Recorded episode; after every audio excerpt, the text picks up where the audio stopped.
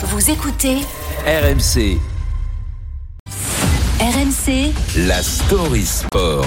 L'histoire sport du jour avec Antoine Salva. Bonjour Antoine. Bonjour Peggy, bonjour Anaïs. On attend euh, désespérément son retour sur les cours, mais c'est bien en dehors que Raphaël Nadal fait parler de lui cette semaine et pas forcément en bien. Et oui, interrogé sur la parité homme-femme dans le tennis, le joueur a déclenché une vive polémique en Espagne. Tout à fait, c'est une personnalité que l'on n'a pas l'habitude de voir dans l'œil du cyclone, un plutôt lisse comme beaucoup de joueurs sur le circuit de la petite balle jaune.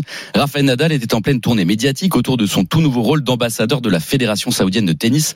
À 37 ans, il explique qu'à la radio Copé que sa carrière sportive touche à sa fin, que son futur est très lié à l'éducation et au sport et qu'il croit fermement que l'on peut changer le monde avec ça. Dans une interview accordée à la chaîne de télévision espagnole La Sexta, l'ancien numéro 1 mondial a été interrogé sur le féminisme et la place de la femme en général. Oui, et c'est là que la star de la terre battue au 22 Grand Chelem s'est un peu pris les pieds dans le filet.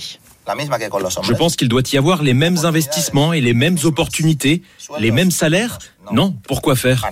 Bon, et là on se dit, On dit non mais c'est où va-t-il? Ouais, le champion ibérique emprunte un chemin semé d'embûches, d'embûches, c'est clair. C'est vrai, et il sent venir le, le vent du boulet après cette faute de pied, préférant se prémunir face aux critiques. Deuxième balle. Si vous me dites que le féminisme, c'est penser qu'un homme et une femme méritent exactement les mêmes opportunités, je suis féministe.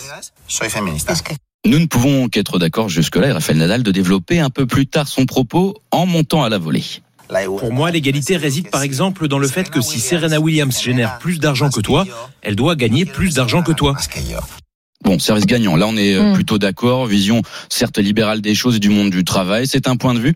Aujourd'hui, par exemple, hommes et femmes touchent exactement les mêmes gains sur les quatre tournois du Grand Chelem, sans parler des sources de revenus liées aux sponsors et autres partenariats. Et c'est finalement une autre sortie qui va faire, euh, qui va créer un tollé. Et oui, alors qu'on se dit jeu 7 et match, non, Nadal concède à notre consoeur qu'il regrette que le féminisme soit poussé à Oh l'extrême là. et sort ensuite la phrase. J'ai une sœur et une mère. Ah bah Ah, oui, il y a- bien a- sûr. Bah oui, double ça faute. justifie tout. Oui, bien sûr. Eh oui, réseaux sociaux, journaux, réactions très vives. Hier, dans le quotidien El País, l'édito était à charge contre le joueur. Je cite, ce moment est magnifique quand il dit qu'il a une sœur et une mère. Espérons un ami gay, un voisin noir et Ouais. nous aurions le forfait tout compris du gentleman pas encore déconstruit. Fin de citation. Alors Raphaël Nadal, qui s'est lancé dans la future création d'une académie à son nom dans le pays du Golfe, dans le euh, au pays du Golfe, oui, estime au milieu de ces polémiques que l'Arabie Saoudite doit encore bouger sur de nombreux sujets. Et oui, dans une sorte de greenwashing, hein, il affirme qu'il y a des choses qui doivent être améliorées aujourd'hui, sans aucun doute, ajoutant que c'est un pays qui est très en retard dans beaucoup de domaines. On pense forcément aux droits de l'homme. Bon, aujourd'hui, l'Espagnol, l'ancien numéro un mondial, est désormais a désormais Paris dans le viseur, hein, tennistiquement. Roland Garros d'abord, où il espère glaner un 15e titre, et les Jeux Olympiques cet été pour une deuxième médaille d'or après celle de Pékin, avant certainement de quitter la scène. Merci Antoine Salva et votre Story Sport est à retrouver en podcast sur l'appli RMC.